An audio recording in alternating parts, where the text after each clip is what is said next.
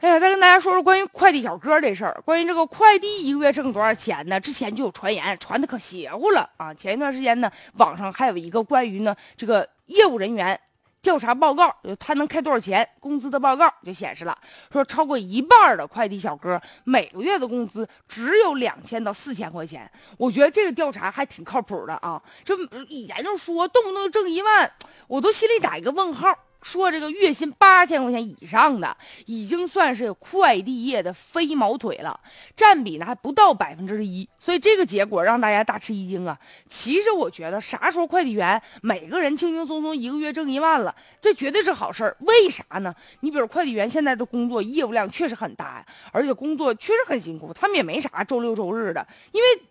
买完东西，我就希望我的货赶紧到。我收货不分周六周日，所以呢，快递员送货也有不分周六周日。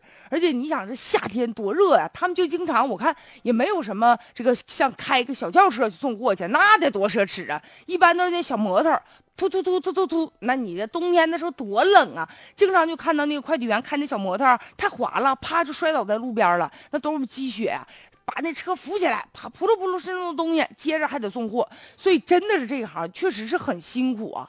而且吧，就是企业给的这个待遇也不见得好，有些快递员哪有什么五险一金呢？根本就没有。你计件干一件给你多少钱？所以为了多挣点钱呢，他们就拼命的去送货呀。以前咱们也听说过嘛，有的快递员都猝死了。所以说，快递这个工作是非常。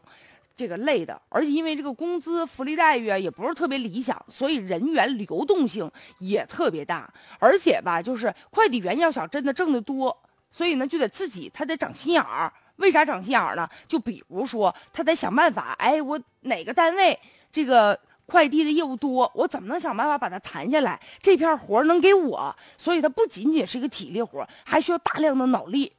所以与此同时呢，就是需要快递员有一些呢与人交往的能力。那你万一送快递的时候，让我们觉得特别横，态度特别不好，投诉你，时间一长的话，那这样的工作不就开展不了了吗？还得会唠嗑，还得有很强的责任心。有的快递员不管你的事儿，东西啪给你往门口一扔啊，然后人家就走了，或者完了给你发一短信告诉你东西在哪儿呢，甚至给你扔那儿连声都不吱的。那这样的快递员时间长了不招人待见，所以要得。提高自己的这个服务质量，一方面呢，还有什么呢？就是要减少他们的这个劳动的强度，要增加他们的服务待遇、福利待遇。所以呢，如果真的能做到这几点的话，让快递员每个月的工作过万，就月薪过万，我觉得也是一件好事儿。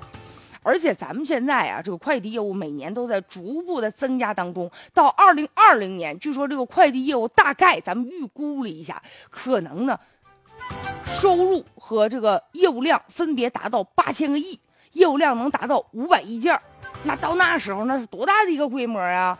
所以如果说咱要不提高快递员的福利待遇的话，到那时候八千一件的货谁给你送啊？